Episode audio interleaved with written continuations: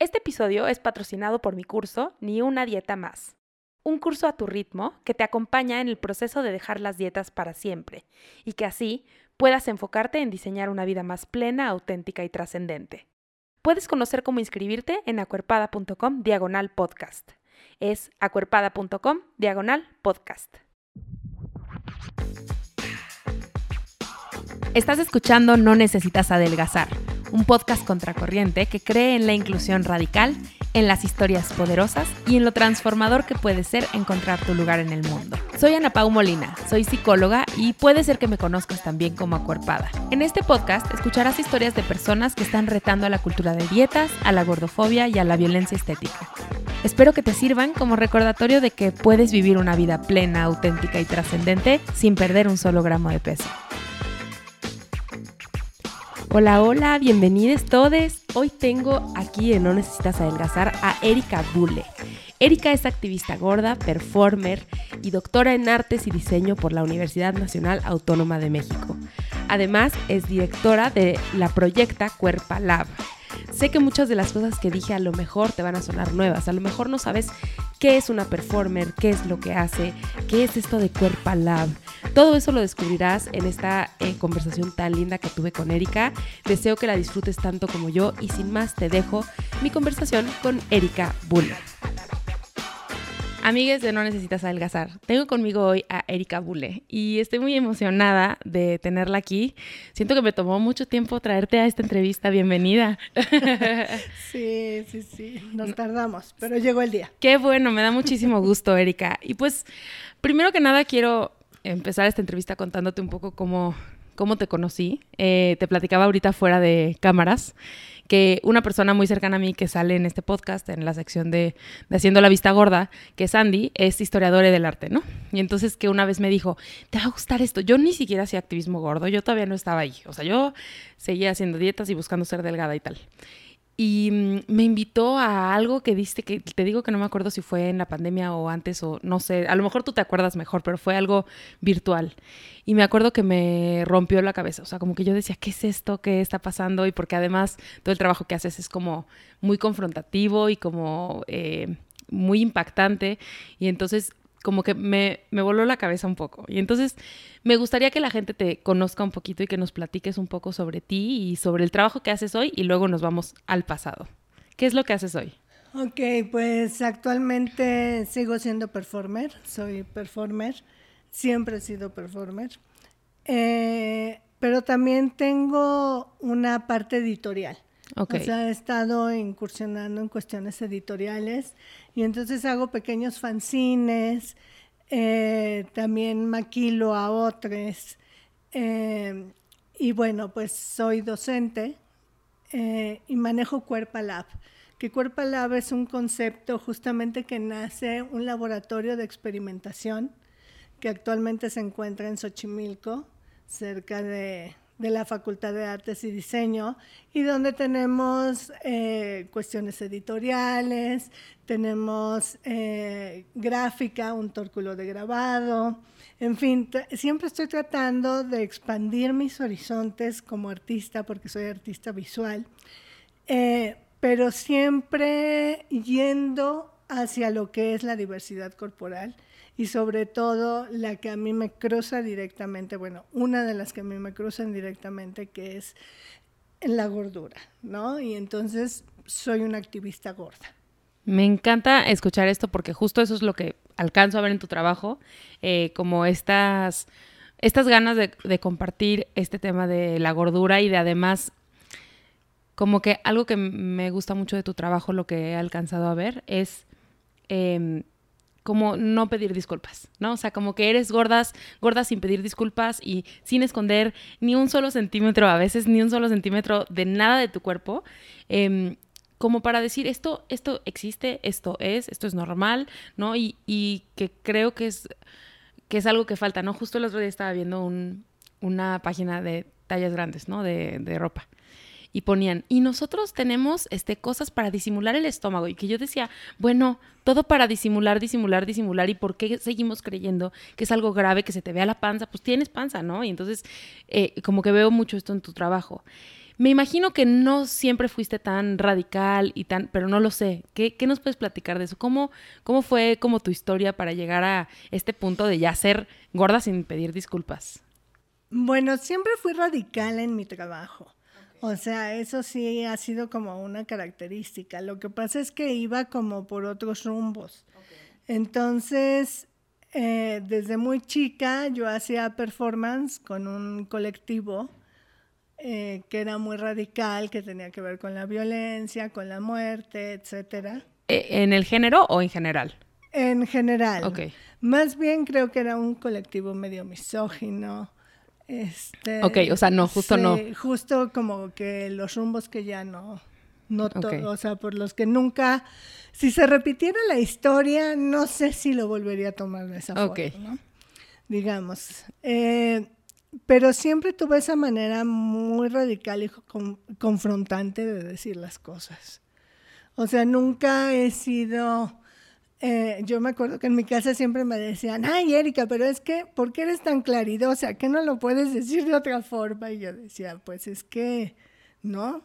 O sea, ¿o ¿cómo se diría de otra forma?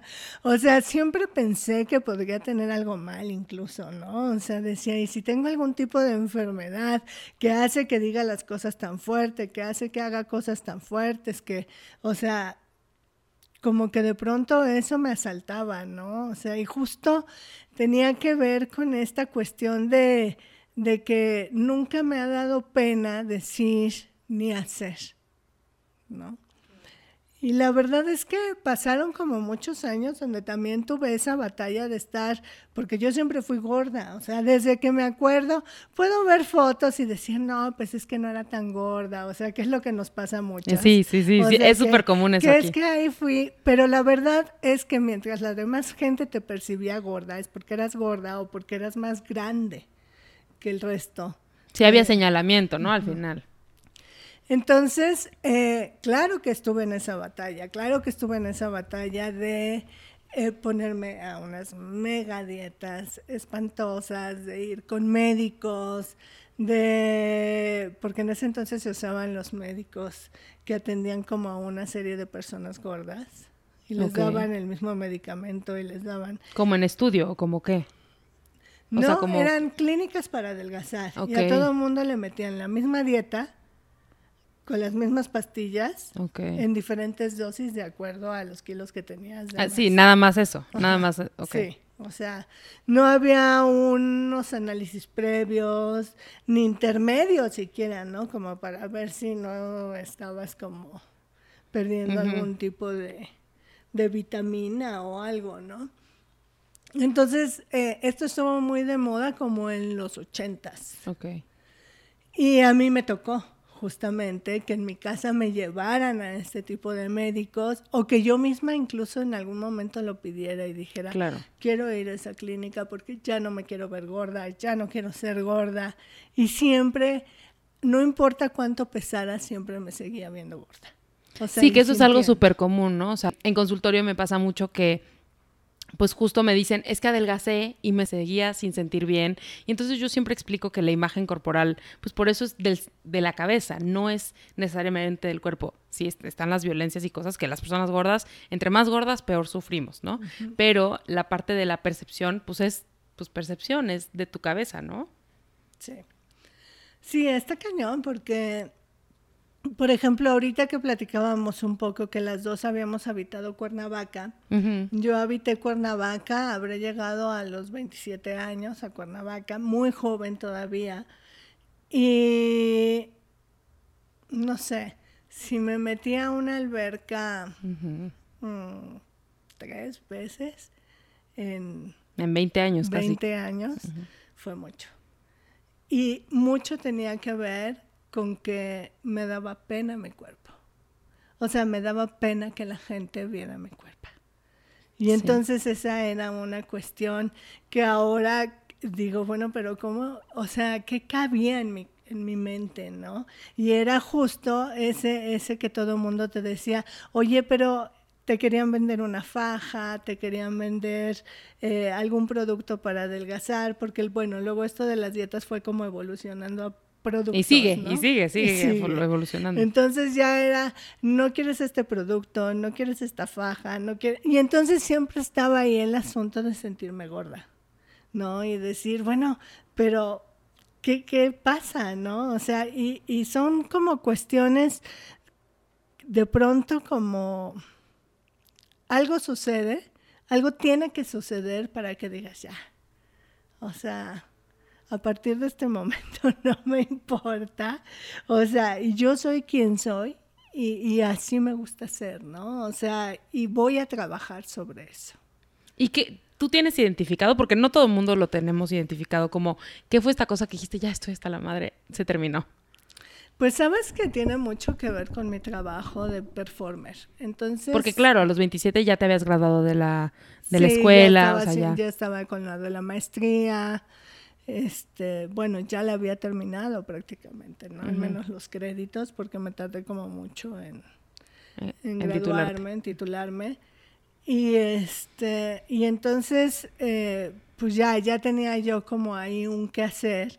Solamente que tú sabes que este centralismo para los artistas es, es increíble, ¿no? Si no vives en la ciudad, no, no eres nadie, desapareces. Y entonces yo tenía que hacer otras búsquedas en otros lugares, ¿no? O sea, yo más bien proyectaba como hacia otros lugares del mundo. O sea, iba a otras geografías, etcétera, ¿no? Y casi, incluso hubo una temporada en la que yo creo que fueron no sé cuántos años, pero no existía este segundo piso del periférico. Uh -huh. Y un día llegué y ahí estaba. Entonces, imagínate cuánto tiempo pasó como para que lo construyeran.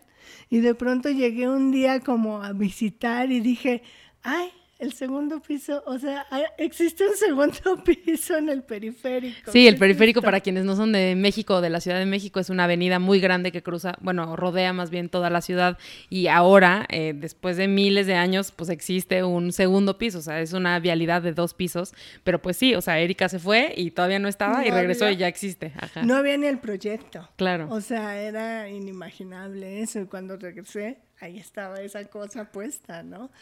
Entonces, eso, eso es, por ejemplo, para mí muy significativo en la cantidad de años que dejé, que me ausenté de la ciudad, de la gente de la ciudad y en cómo no me importó.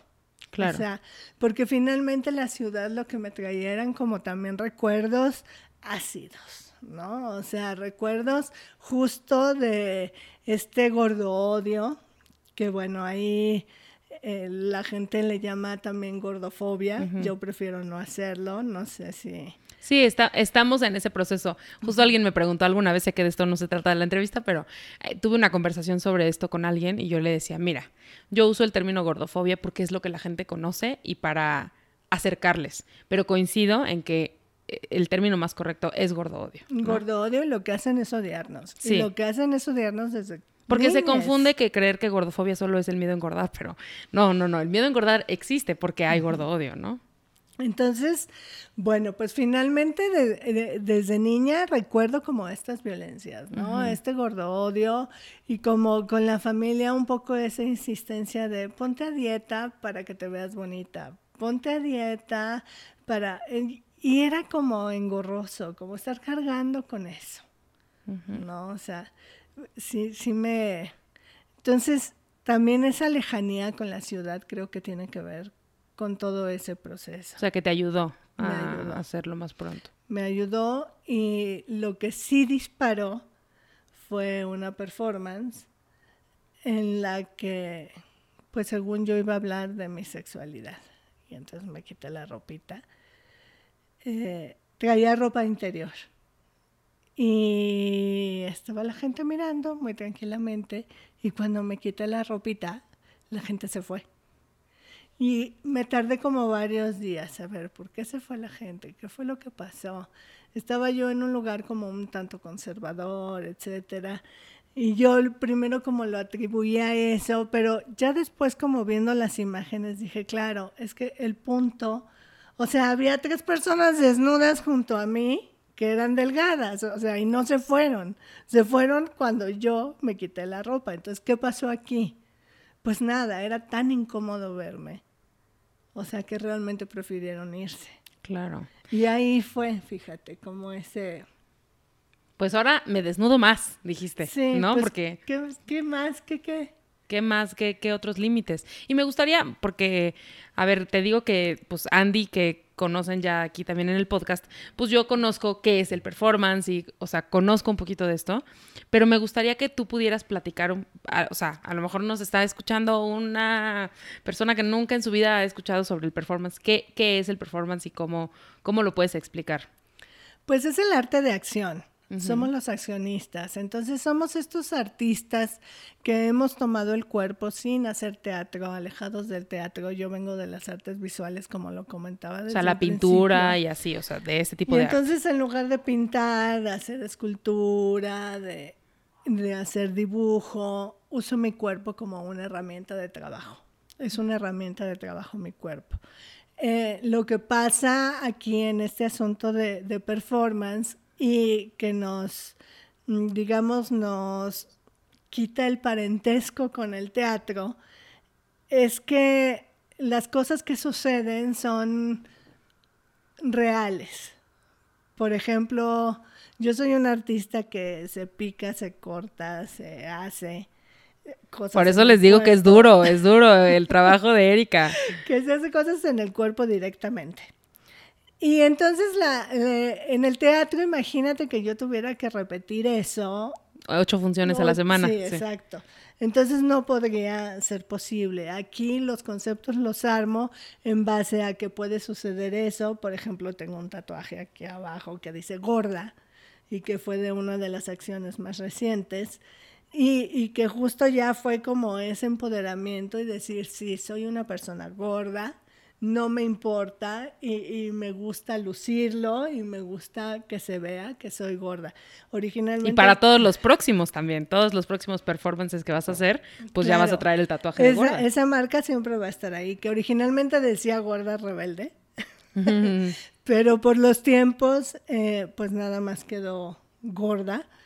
Y, y para mí fue un experimento muy interesante, porque si bien hacer un tatuaje es como común un tanto en, en este arte del cuerpo, en este arte de acción, eh, sí ponerte palabras que de pronto sellan tu persona, o sea, es como, porque finalmente es igual, ¿no? Para otras disidencias como el VIH, etcétera, ¿no? O sea, traerlo marcado y asimilar y asumir que, que ya no me voy a poner a dieta, que no tengo ganas de hacerlo, que no me siento incómoda, que no me da pena usar mi cuerpo Me y encanta. que vivo con ella, ¿no? O sea, y que no le tengo que dar explicaciones a nadie sobre. Pero lo que sí creo que tengo que hacer, porque a los 53 años ha sido un proceso de vida donde la he pasado muy mal por ser gorda. Entonces, lo que sí creo que tengo que hacer es justamente establecer estos diálogos, tanto en la performance, tanto en lo editorial, donde realmente pueda generar comunidad, pueda llegar a otras personas gordas, podamos dialogar y ver que no estamos solas, que no nos sentimos, no tenemos por qué sentirnos solas y que entre más seamos haciendo este tipo de trabajos y de chambas, pues, o sea, ¿qué más, no? O sea, es acuerparnos justamente, ¿no? Es querernos mucho como somos y no permitir que otras personas o que otras circunstancias transgredan. Ah, Yo creo que la gente que ve tus performances no se imagina de que seas tan cursi y romántica. pero, pero coincido, o sea, coincido en que, que es muy poderoso. Esto, ojalá si hubiera dado tiempo que te pusieran gorda rebelde, porque, ¿no? Como el doble mensaje, este, muy fuerte. Y, quiero saber qué, o sea, cuando estabas conceptualizando ese performance, ¿qué, qué esperabas eh, generar en la gente? ¿Qué esperabas? O sea, como que quiero eh, entender, esto tal vez no tiene nada que ver con el podcast, pero a mí me interesa. Este, quiero saber cómo, cuál fue tu proceso creativo, qué, cómo, cómo lo generas esto. Pues eh, de pronto me pasa que se juntan. No acostumbro a hacer como performance tan seguido, porque, pues porque justo me duele, porque Toma, sí. porque hay riesgos corporales. Y entonces en este caso tenía tres seguidos. O sea, un miércoles, jueves, viernes. Así. Ok. Entonces ahí fue como, bueno, ¿qué voy a hacer en este? ¿Qué voy a hacer en este? ¿Qué voy a hacer en este? Y tenía como ya varios proyectos escritos, pero también había algo bien intenso para mí, o sea, a lo mejor para otras no, pero para mí es que desde la pandemia yo no había performado.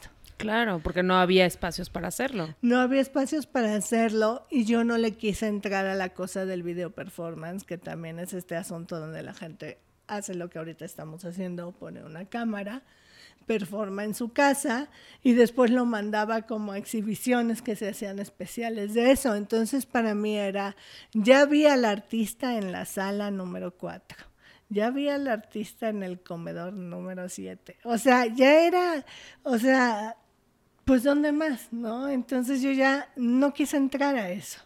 Uno no quise como que la gente viera como mi casa, mi intimidad, el gato corriendo. Sí, o sea, sí, sí, sí. o sea, eh, me parecía incómodo. Y dos, pues me parecía también muy poco sensible estar a solas haciendo algo así. O sea, como que decían, no, pues es que esto es para que la gente lo vea, lo, lo palpe de alguna forma. ¿no? Porque además me imagino, yo no soy performer, pero me imagino que también la energía de la gente te da cosas a ti. Eh, O sea, es como que se construye una cosa colectiva en el espacio donde estás haciendo este performance. No es nada más eh, tú en tu casa y luego, bueno, hay tu reacción y tú, ¿no? Como que... No, no, no. O sea, el que la gente te abrace, el que la gente aplauda, el que la gente de pronto guarde un silencio sepulcral cuando está la acción, es para mí es básico, ¿no? Y para mí tiene mucho que ver. Entonces, eh, pues esto de la palabra gorda era algo que lo tenía como guardado, guardado, guardado. Y justo me dijeron, pues este es tu espacio, haz lo que quieras. Y dije, pues ese es el momento. O sea, este es el momento porque me va a dar como un reposo del anterior Claro. y me va a cargar de energía, ¿no? Y, eh, y fue porque el tatuador también es una persona gorda. Y hasta eso, eh, o sea, por los performances que yo he visto tuyos, es algo suave tatuarte, ¿no? Sí, o sea, por eso dices que era un descanso. Era un descanso, Sí. pero aparte estaba desnuda, o sea, sí estaba desnuda, acostada en unas mesas. El tatuador también es gordo. Y entonces cada vez que el tatuador se recargaba en mis costillas, yo decía, ¿cuál descanso? Pero Dios mío, ¿qué es esto? Y se recargaba porque mi piel rebotaba. Y entonces decía, no, no puede rebotar, ¿no? Y entonces se recargaba muy fuerte. Pero aquí lo que más me sorprendió y fue cuando dije, esto es necesario y es necesario seguirlo, o sea, seguir haciéndolo, es que terminó la palabra, me levanté encima de la mesa para mostrarlo Claro. y la gente dijo, pero qué bárbara, se pudo levantar. Y entonces dije, o sea, pero ¿quién no se levanta después de un tatuaje? O sea, si tú vas a hacerte un tatuaje, pues te levantas, ¿no? De la camilla como si fuera cualquier cosa. O sea, ¿por qué no me iba a poder levantar? ¿Porque soy gorda? ¿Porque eran unas mesas incómodas? Porque había un tatuador recargado. O sea, ¿por qué no me iba a poder levantar? Y fue como, pero qué bárbara, qué bruta, se puedo levantar. Claro. Claro, y también, y también ahí entra como todo este rollo capacitista, como que eh, de todas formas, qué hubiera pasado si no, y qué hubiera confirmado en tu cabeza sobre las personas, no en la tuya, en la de las personas que estaban viendo, ¿no? Sobre las personas gordas, el que no pudiera levantarme, o por qué, por qué ese atributo entonces es magnífico para mí. O sea, todas estas cosas que te hace. Justo mm, fui a ver una película, no quería verla, la fui a ver en, en la presentación de prensa, porque yo no quería darle un solo peso a esa película pero creí que tenía que verla para poder hablar de ella, para poder dar un acompañamiento y tal. De hecho, la fui a ver con mi amiga Andy y mm, me- al final agradecí mucho verla en cines porque podía ver la reacción de la gente y pude escuchar risas donde no debía haber risas, pude ¿no? Pero eso también te dice mucho de, del espacio. Pero ahí ver las reacciones de la gente, por eso se vuelve tan importante, porque entonces puedes ver mucho de qué opinan y qué piensan y también yo me imagino que alimenta tus siguientes apariciones. Claro, claro, sí, siempre hay como esta cuestión de poner un reto más allá. Claro. No, aunque ahora por la zona donde estaba el tatuaje y demás, porque bueno, yo lo quería como en el mero estómago. O sea, en la mera panza aquí. Sí. Abajo del busto, digamos, ¿no? Sí. Pero el tatuador me dijo, no puedo. O sea, no puedo porque vamos a estar en una mesa que no es una camilla, no me voy a poder recargar, bien y justo va a brincar mucho tu abdomen, entonces necesito hacerlo un poco más arriba. Ok. Entonces quedó como abajito, así, aquí exactamente. Ok, como abajo de un, de un busto, ¿no? Como de un, de un pecho. Sí. Y eh, fíjate que, que, eso ahí también me, me gustaría como, como seguirlo, eh, porque bueno, el hecho de que esté ahí, primero se infectó. No. Porque caía. Porque es un pliegue. Sí, es un pliegue y entonces de pronto caía como el busto y si no traía el brasier mismo, como que, bueno, uso, no uso como brasier, sino como un top ligero, porque también esa fue otra cosa que me pasó en la pandemia que aprendí a no usar Yo creo que tú y un millón de mujeres más, entre ellas yo también, sí. Cero brasier. Entonces, eh, pues eh, el top igual, aunque sea muy, muy guanguito, sí llegaba a lastimarme. Claro. Entonces sí, es una zona bien complicada. fue un lío que se me cerrara. Y sigo sí como con la idea de tenerlo de tener en el estómago, o sea, de que realmente mi abdomen se cubra. ¿Y te gustaría hacerlo en una performance o te daría igual, o sea, te lo irías a tatuar aparte? ¿O dices, mejor aprovecho? pues eh, de pronto, sí, es tan incómodo como para el tatuador, porque tampoco se trata de, o sea, el reto es para mí. Claro. ¿No? Pero tampoco se trata como el reto para el otro, ¿no? Para, para quien, para quien te ayuda. ayudándome, porque pues no es justo, ¿no? Si algo sale mal, por ejemplo, ahora que se infectó, pues yo no le dije nada al tatuador porque se va a enterar. Va a decir que, pues sí, obvio, estábamos en una mesa insalubre, en un lugar raro, o sea, no dio tiempo de nada, pues, o sea, había mucho riesgo y mucha posibilidad, ¿no? Eh, entonces, bueno, si se tiene que hacer en un estudio y filmar o hacer una sesión fotográfica o, o sea, por mí, o tenerlo y una vez que lo tenga, hacer, la sesión foto, o sea, adelante, ¿no? Eh, creo que tengo que tomar el proyecto desde también varias. Claro. Y eh, antes de seguir como otras cosas, me imagino como a las personas que nos están viendo, ¿no? O escuchando y cómo en este podcast hay ha tenido de todos. He tenido una pediatra Mariana Colmenares, este, gorda, ¿no? He tenido mujeres que son, eh, que se dedican a la moda y que son muy jóvenes, gordas. He tenido, ¿no? Como un poco de todo, algunas mujeres negras, gordas, ¿no? Entonces, he tenido un poco de todo y me imagino que pues no todas las personas están cercanas al mundo en el que tú estás, que ese es también un poco el chiste de esto. Y me imagino como que algunas personas han de decir, ay Erika, ¿por qué te pones tanto en riesgo por esto? ¿No? Que seguramente te lo dicen muchísimo. Que ¿Por qué lo tienes que hacer así? ¿Por qué te tienes que poner en riesgo? ¿Y cuál es la necesidad de irte a tatuar en un lugar donde, como lo que dices, ¿no? Que no hay cosas de salubridad y no sé qué. ¿Y qué le contestas a esas personas? Pues lo primero que hago es como no responder o sea, porque finalmente creo que, que el ejercicio, la práctica de la performance se trata de eso, ¿no? Se trata de arriesgar. O sea, se trata de justo de generar acciones que nos causen, eh, que nos confronten. Pero si a ti como artista pues no te confronta tan bien, pues entonces de qué se trata, ¿no? O sea, de generar un mero espectáculo o de que yo también pueda reflexionar y caer en ciertas conclusiones. Y, justo estos riesgos me hacen darme cuenta de muchas cosas. Hace unos años no me hubiera pasado. O sea, hace unos años no se me hubiera infectado porque tenía excelente cicatrización. Entonces, ya, ¿qué está pasando ahorita que tengo 53 años? Que estoy ya con problemas hormonales muy fuertes. Sí, tu cuerpo está cambiando. Coqueteando con la menopausia, o sea, entonces ya empiezo a cambiar. Y entonces para mí ya también empieza a ser una cosa de confrontación. Del ya voy envejecer. hacia otra diversidad. O sea, ya no solamente voy a ser una persona gorda o una mujer gorda, sino voy a ser una mujer menopáusica. Y eso, imagínate, o sea, es todo un tabú, porque las menopáusicas siempre somos mujeres que están de mal humor, que nadie las quiere, que lloran todo el tiempo, que no tienen pareja, claro, pues cómo las van a querer, sí, o sea, entonces ya no solamente es cómo la, ¿por qué la van a querer si es gorda?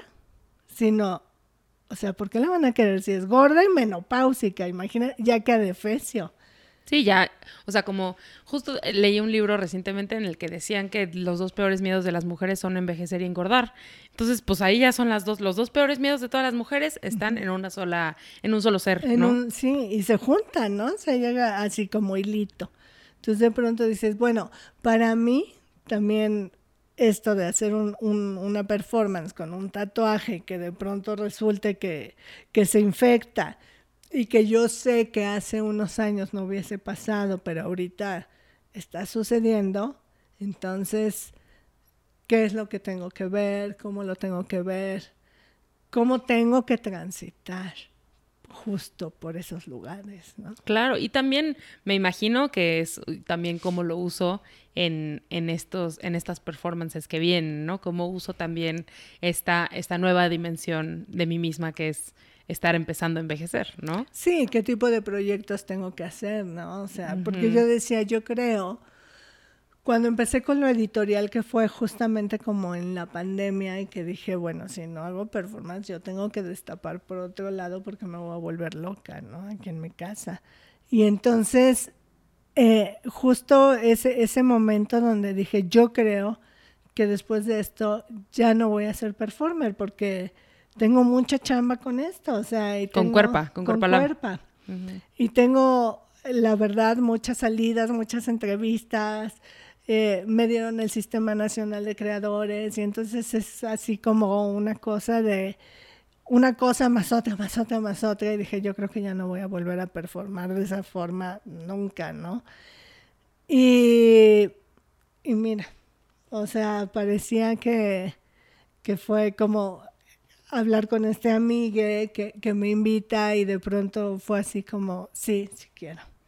O sea, ese fue uno de tus primeros performances de vuelta. El primero. El primero, wow, no sé si, no sé si Andy sepa esto. Sí, Estamos sí hablando aquí de que. Andy invitó a performar a Erika a un evento y está padrísimo saber que fue como tu regreso de alguna El forma y que tal vez no volverás con la misma, o sea, tan seguido o que tal vez cambiará tu tipo de performance pues porque tu vida está cambiando, porque tu cuerpo está cambiando, porque no y creo que eso es como parte de lo chido de que tu cuerpo sea la forma de expresar que pues el cuerpo va a cambiar y entonces tu performance también eh, Sí. madura y cambia y va hacia otros. Pues bueno, tú misma decías, ¿no? Antes de que no tocabas el tema de la gordofobia o del gordo odio hasta que, pues hasta que tuviste que hacerlo, ¿no? Pero ya eras performer y pues ahora tendrás que tocar como estas otras aristas. Sí, como juntarlas, ¿no? Como irlas juntando y ir midiendo, ¿no? También.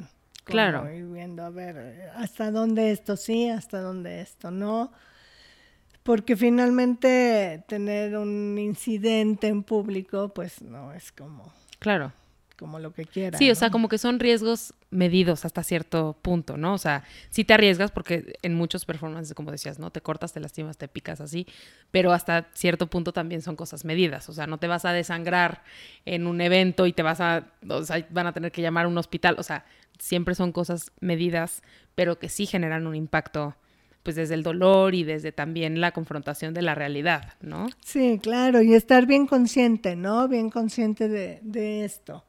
O sea, bien consciente de que no puedo tomarme una Coca-Cola si voy a, ya di el comercial, no, no puedo importa, tomarme un, un refresco. refresco, si, si voy a hacer algún tipo de perforación o si voy a hacer, porque ahí corro el riesgo de botar el azúcar, ¿no? O sea, justamente la menopausia es ese momento donde los niveles de todo pues cambian, ¿no?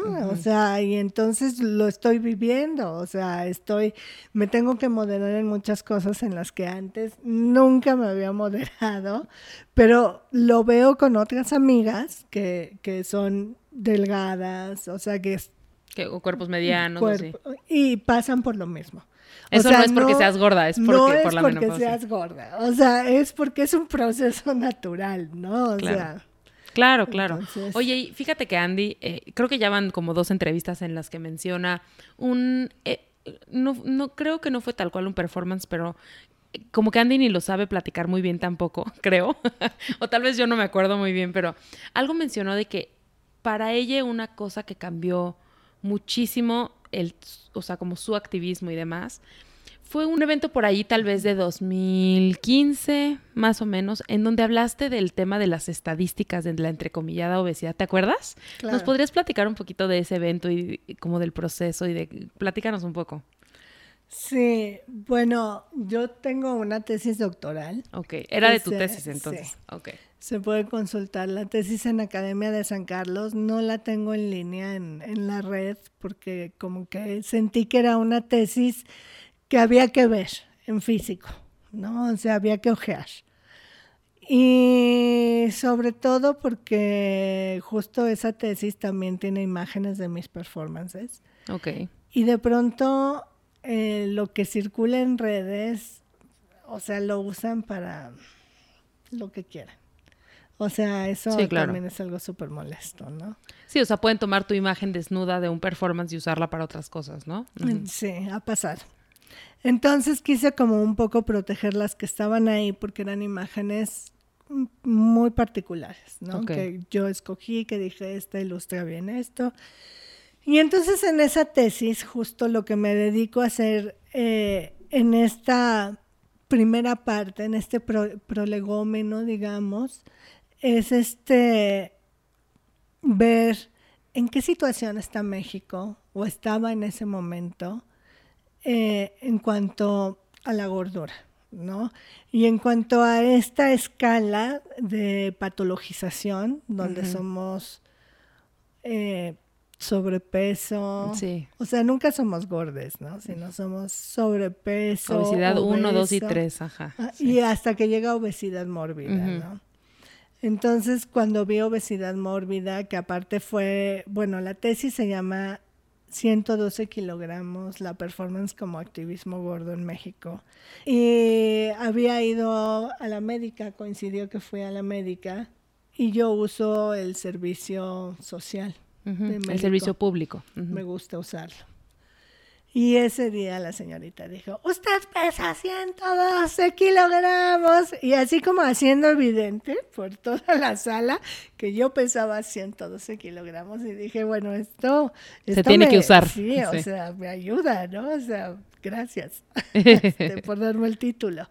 Entonces, eh, justo se enfoca en ese mencionar los kilos.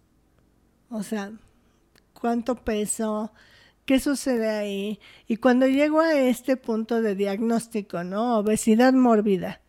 Mórbido porque, ¿no?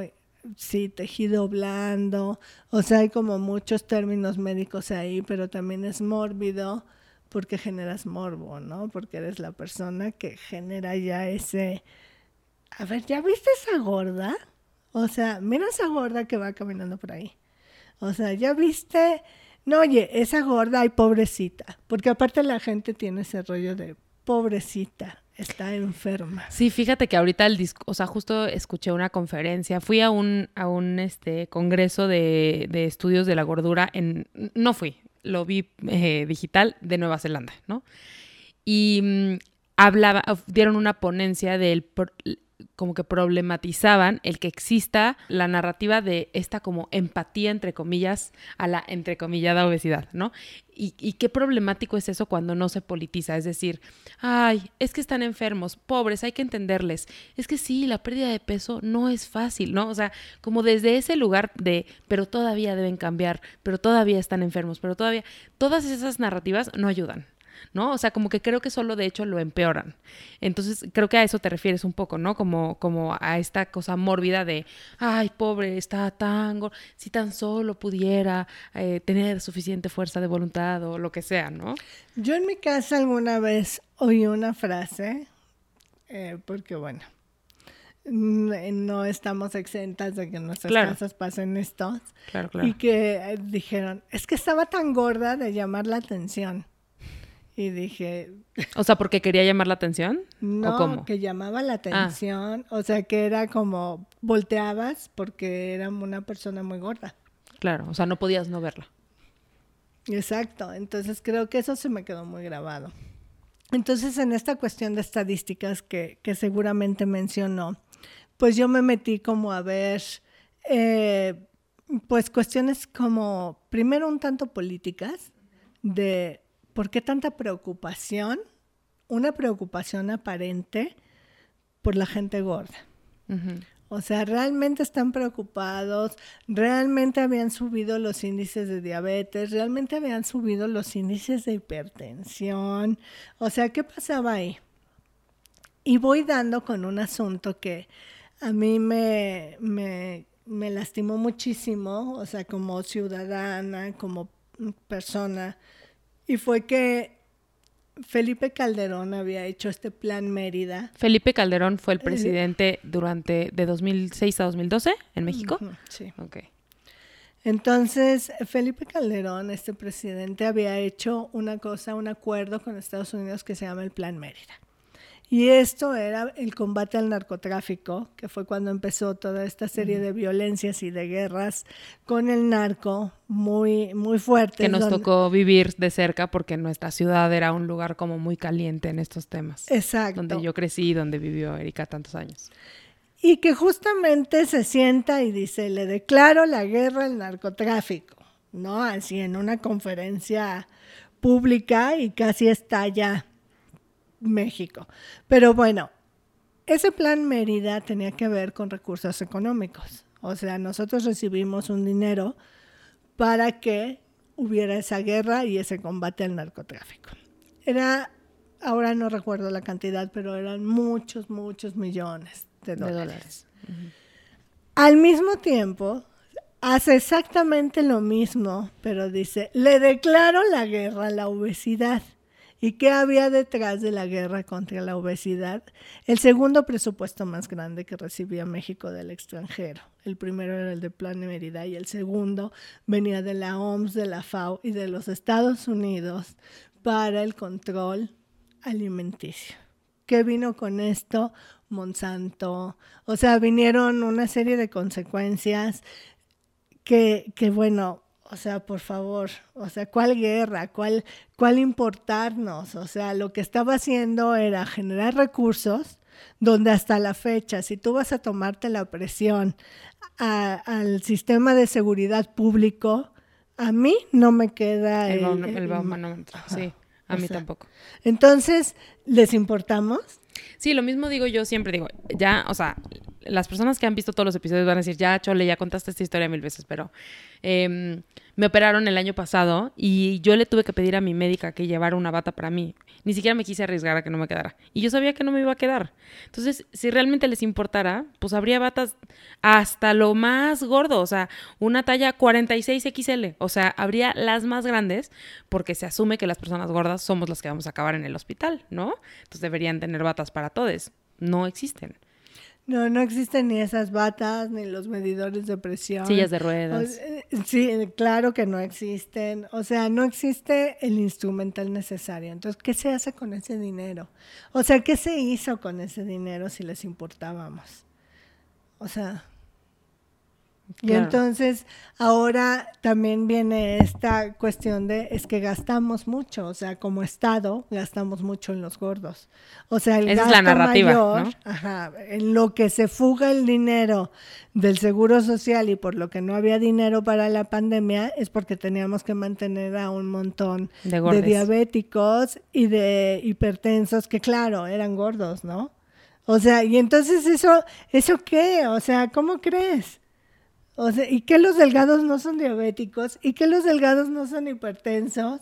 O sea, ¿por qué mejor no buscas de dónde viene todo eso y lo controlas por ahí en lugar de estar diciendo que nosotros estamos. Sí, cosas que ya hemos hablado tantas veces como por qué no hay mejor acceso a médicos, ¿no? Eh, el año pasado, eh, no, hace dos años, fui en enero a la isla de Holbox, que es una isla que está en la, como cerca de Cancún, para quienes nos escuchan de, de lejos, está muy cerquita de Cancún, de hecho yo fui en avión a Cancún y de ahí fui en coche hasta Holbox y es una isla y yo les preguntaba a los, pues, está llena de extranjeros, por supuesto, y así, la verdad está muy triste por los locales, yo digo, ¿no? Como esta gentrificación y demás, la verdad es que yo no, no sé si yo volvería a ir. Eh, y, y, yo no sabía toda esa problemática, pero investigué y pues no tienen ni una sola clínica, por ejemplo, en toda la isla. Tienen que cruzar hacia el otro lado porque la clínica estaba, al menos cuando yo fui, y era época de COVID, eh, estaba deshabitada, o sea, cerrada. Y entonces yo digo, o sea, ¿por qué el enfoque está en adelgazar a las personas y no en eso? No en asegurarnos que todo mundo tenga acceso a la prevención. Pero la prevención no es a no subir de peso. A la prevención me refiero a chequeos anuales, que todo mundo vaya a hacerse exámenes sanguíneos y que, la, que el gobierno ofreciera eso para entonces detectar problemas de insulina, para detectar y entonces atender diabetes de forma... Eh, pues de forma mucho más eh, anterior a, la crisis, ¿no? Que creo que es un poco de lo que tú hablabas también en eso, ¿no? Como por qué nos estamos enfocando en la gordura y no en todas estas otras cosas que pueden ayudarnos a reducir problemas de salud. Es que, por ejemplo, las estadísticas, hubo una en particular que yo estuve buscando por todos lados. Y lo hiciste además de México, las estadísticas, que eso es muy valioso porque normalmente hay nada, ¿no? Entonces, hay una que, estuve buscando porque yo decía, es que no es posible que no la haya. Y no la hay. Ok. no existe. Y es, ¿cuántos diabéticos, o sea, porque existe el número de diabéticos que hay en el país? Ok. registrados por lo menos. Registrados. Por y luego por zonas, ¿no? Pero no viene cuántos son gordos y cuántos son delgados. Y yo quería confrontar eso porque yo conozco muchísima gente diabética que no es gorda. Que no es gorda. Y porque además sabemos que la diabetes no se genera por la gordura. O sea, sí, es probable que haya muchos diabéticos gordos además, porque somos un país de muchas personas gordas. Y creo que mucho tiene que ver con esta guerra a la obesidad que hemos hablado. Digo, es que normalmente en este podcast no hablamos como de temas de salud y tal, y sé que tú también un poco lo hacías por eso, como para decir, hay que quitar esta narrativa. Pero pues las dietas solo nos hacen más gordes. O sea, justo hay una estadística que a mí me parece que te la dejo para que si la quieres usar algún día en algo, que la escuché algún día en un, en un podcast y luego la investigué y es verdad. No existe un solo país en el mundo que haya logrado reducir sus índices entre comillados de obesidad. No existe un solo país que haya podido adelgazar a su población en la historia. Pero sí han subido las enfermedades, los trastornos de la conducta alimentaria. O sea, eso te dice todo lo que tienes que saber sobre que la respuesta no está en adelgazar a las personas, porque no, no se puede. O sea, en este momento no se puede, digo, también no es necesario, pero ningún país, ni el más primermundista, ni el más con mejor sistema, no se puede. Entonces, ¿por qué estamos ahí? O sea, ¿por qué estamos ahí si estamos viendo que esta guerra además nos está generando más trastornos de la conducta alimentaria, más cosas, ¿no? Y entonces, como que creo que ese análisis me parece muy importante. Y mi pregunta es, ¿por qué hiciste un análisis de estadísticas de México como artista? Sí, eso me ¿Cómo lo querías amarrar? Todo mundo. Esa, esa era la pregunta hasta de mi tutora. a ver, cuéntanos. ¿Y eso a quién le importa, Erika? a mí me importa mucho, es pero... cosa del arte. este... Sabes que lo que a mí me importaba realmente era como hacer ver cómo estas violencias de pronto se quedaban como eso como violencias. O sea, porque finalmente atacar, hacer una guerra contra la obesidad, o sea, decirte que vayas al médico y que lo primero que te diagnostique es que eres una persona gorda. Es como, gracias, yo ya sabía. Sí, o sea, qué, qué amable. Este, todo eso se queda siempre en una cuestión de eso, de violencia. O sea, y, y no se trabaja en, otros, en otras aristas sobre eso. Como de políticas públicas, te Sí, entonces, yo como artista, ¿qué estoy haciendo? Si estoy viendo que, México, o sea, que el sistema de salud pública de México me está dando, pero un revolcón de aquellos, me está diciendo de todo y yo nada más me quedo humillada, ofendida, eh, que me manden al nutriólogo y el nutriólogo además me, trata como idiota. Y de, algún, de alguna forma además tú dependes del... O sea, eso es lo que es muy difícil, que no podemos decir, bueno, pues entonces no vuelvo a ir nunca a un doctor, ¿no? O sea, porque sí lo podemos necesitar, o sea, y entonces cómo... Pues es una relación ahí más violenta, yo creo, porque pues no podemos decir, bueno, me aíslo de eso y ya nunca vuelvo a ir a ningún médico. Ah, no, no, no, o sea, claro que es necesario. pero por eso se vuelve más violento, porque es alguien que te violenta, pero que tú necesitas. Fíjate, yo soy asmática. Y entonces lo primero que me dicen es, claro, por gorda. No, soy asmática desde que era una niña y no tiene que ver que sea gorda. O sea, tienen que ver muchos otros factores.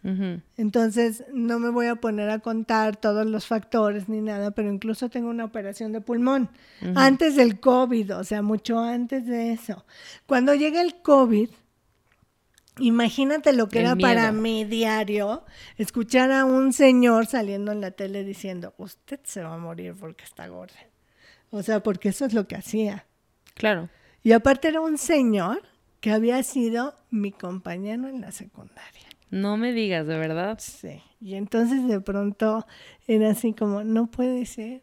O sea, no puede ser que este, porque inmediatamente me venía la imagen de cuando éramos niños, chicos, y entonces decía, no puede ser que este, que aparte está igualito, me venga a decir por la, o sea, tenga esa concepción, ¿no? Cuando íbamos en una escuela de pensamiento abierto, de, o sea, y se volvió totalmente cuadrado, totalmente gordodeante, y todos los días, durante año y medio, que creo que dejó las conferencias, nos repitió que íbamos a morir.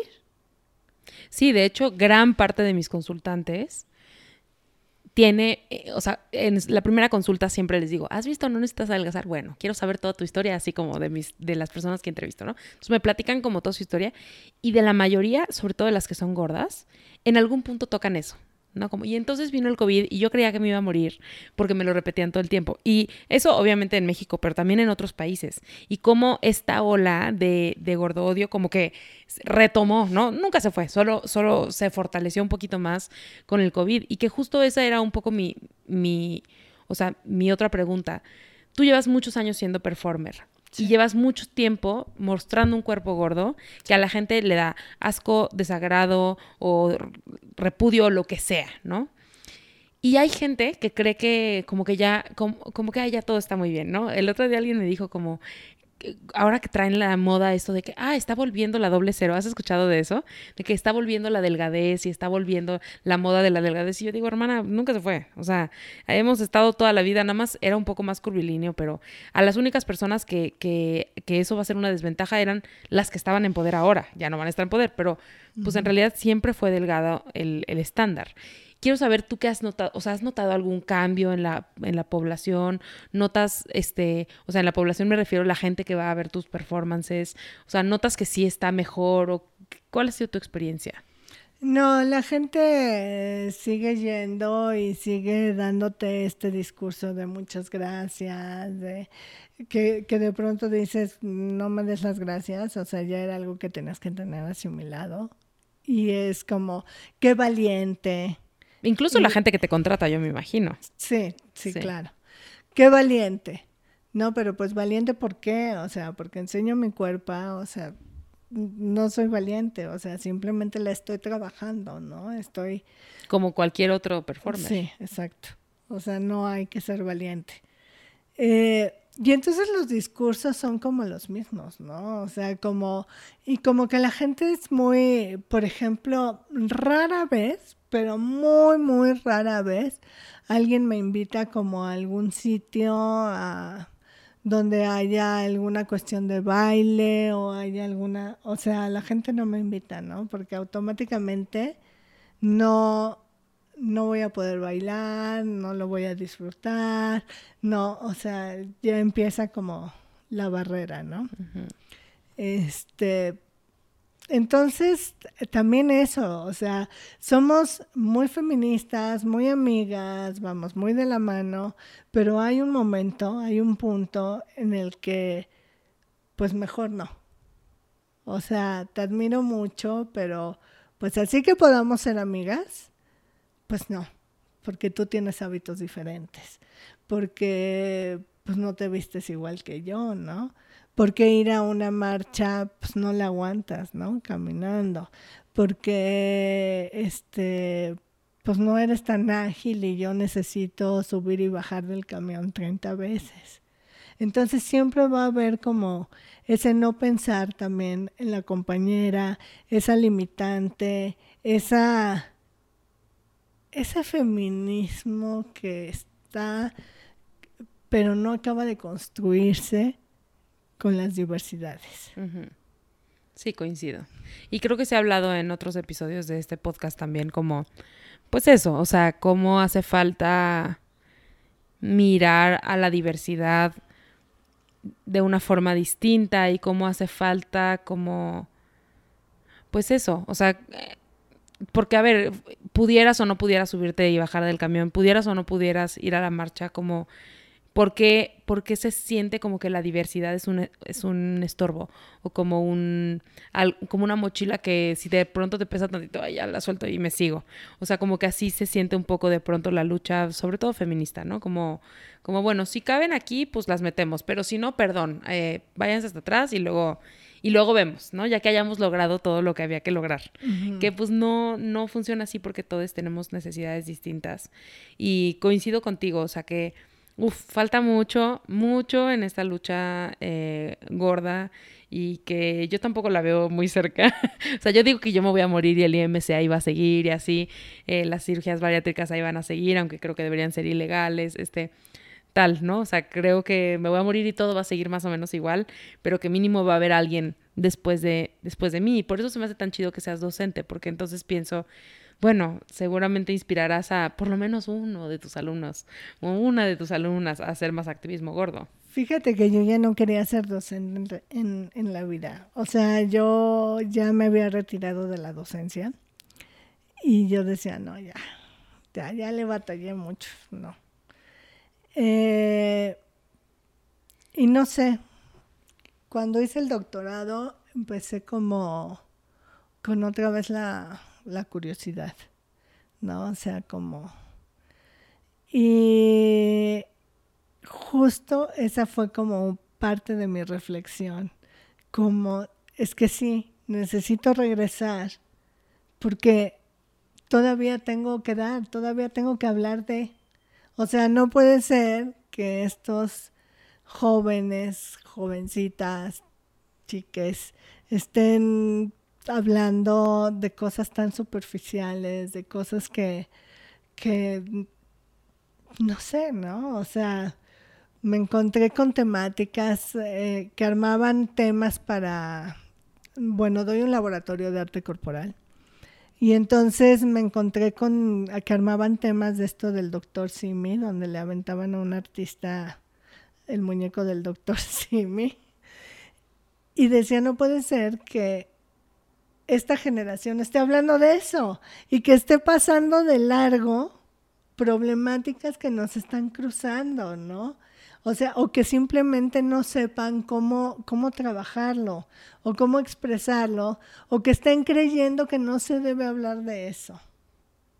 O sea, porque también eso eso pasa, la gente cree que no se debe hablar de eso, que hablar de eso ya es como extralimitarte, que ya es como de mal gusto, que ya, o sea, es como, o sea, ¿por qué estás hablando de tu intimidad?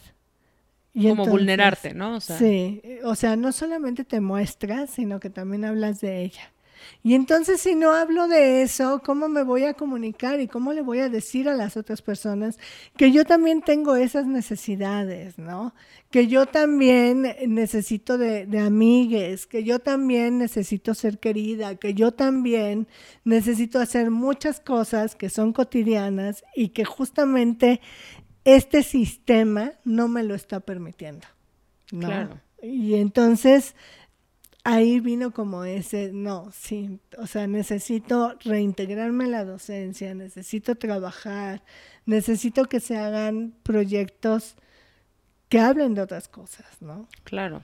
Y qué duro también, digo, em, agradezco tu activismo porque sé que el tomar la posición como docente es también de alguna forma continuar con el activismo, o sea, por lo que escucho de lo que acabas de decir, volviste a ser docente porque no querías que alguien pasara sin saber que, que el activismo a través del cuerpo a nivel del que tú lo trabajas existe, ¿no? Y que además se pueden hacer otros activismos a través del cuerpo, ¿no? Como en este laboratorio.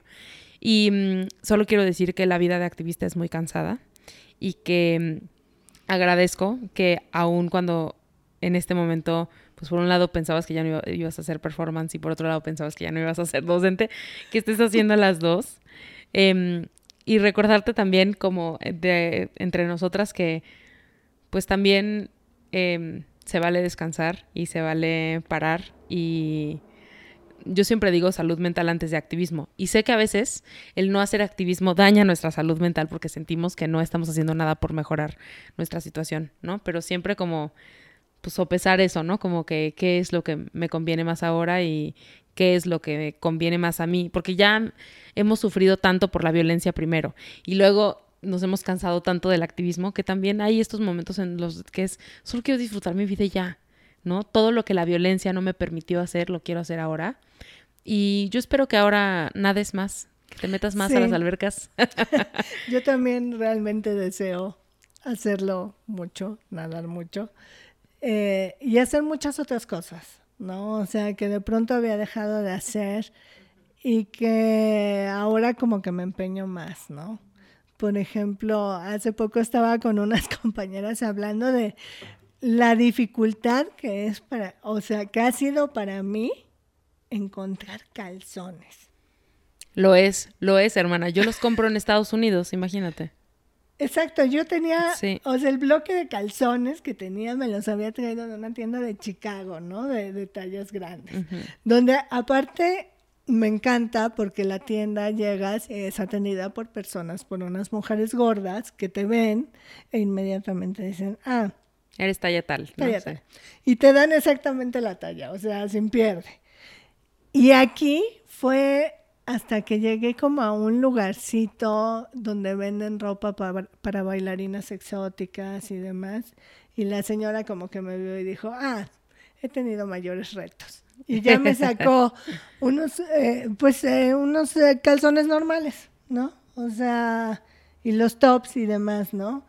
Pero qué difícil fue, o sea, qué difícil fue dar con esa señora y que fueran unos calzones que me subieran, o sea, así bien hasta arriba, que me quedaran, que cómodos, cómodos, que no. ¿Y, qué cosa tan trivial, pero tan importante. O sea, yo no sé si la gente que no es gorda se cuestione eso y que también por eso explico que entre más gorda eres es peor y que la gente que usa talla L eh, yo a veces digo como hermana, cuestionate realmente si eres gorda y si eres gorda, eh, cuál es el propósito de nombrarte gorda, ¿no? Como que, ¿qué vas a hacer con eso?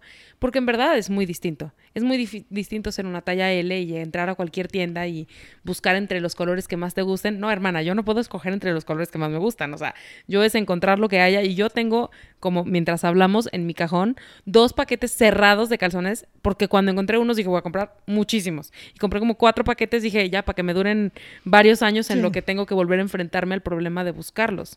¿no? Entonces coincido que hasta esas pequeñas cosas de usar ropa cómoda de nuestra talla, este, estar a gusto en nuestros cuerpos, parece una trivialidad, pero para nosotras es un disfrute de la vida y deseo mucho más disfrute para ti. Gracias. Erika, además de que no necesitas adelgazar, ¿qué otra cosa te hubiera gustado saber antes que te hubiera ayudado a sanar la relación con tu cuerpo? Uy, pues muchísimas cosas. Me voy a auto promocionas. Me encanta. Autopromocionate, que para eso las invito. Yo hice esta publicación que se llama Corazones Rebeldes, mis primeras herramientas feministas, y es justamente eso. ¿Cómo lo pueden conseguir? ¿Se puede? En librerías utópicas o conmigo. Ok. Escribiéndome. ok, vamos a poner los datos de Erika y ahorita lo vamos a decir al final también para que puedan contactarla y para quienes no lo estén viendo que puedan verlo eh, a través de Erika. Es un cuadernillo para dibujar. Ok, ¿puedo para tomarlo? iluminar, sí. Es un cuadernillo para iluminar. Entonces, este cuadernillo lo que tiene son herramientas que a mí me hubiese gustado compartir con mi madre o compartir con mis amigas o compartir con mis tías. O sea, cuando era chica, cuando era adolescente. Claro. Que alguien me hubiera dicho, existe la copa menstrual. Bueno, creo que en ese Claro. momento no existía. No pero existía, ahora sí. ya.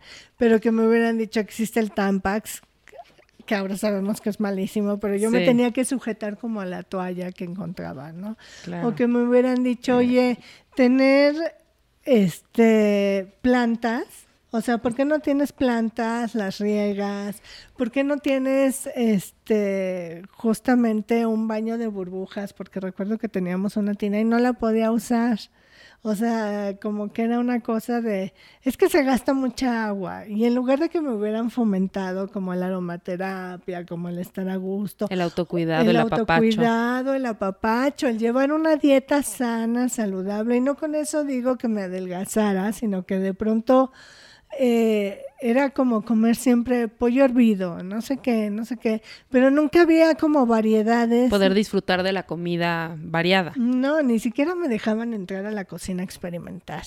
O sea, como, Claro. como decir, eh, me quiero hacer una ensalada. O sea, no, era como, porque eran como muy, mi abuela, vivíamos con mi abuela y era como muy estricta y era como muy cuadrada y tajante en ese sentido, ¿no? Muy a la usanza de... Pues sí, de su época. Sí. Entonces, a mí eso me hubiese gustado. Entonces, en Corazones Rebeldes lo que hice fue justamente plasmar como todo eso. O sea, poner todo lo que a mí me hubiese gustado y Saber. son muñecas para colorear. ¿Y las ilustraciones son tuyas? Sí, Ok, sí, sí, todas las ilustraciones son mías, es para colorear, lo vamos a activar, vamos a hacer lo que yo llamo una activación, que es otro tipo de acción, otro tipo de performance, digamos, con, en colectividad, el día 4 de marzo. Ok.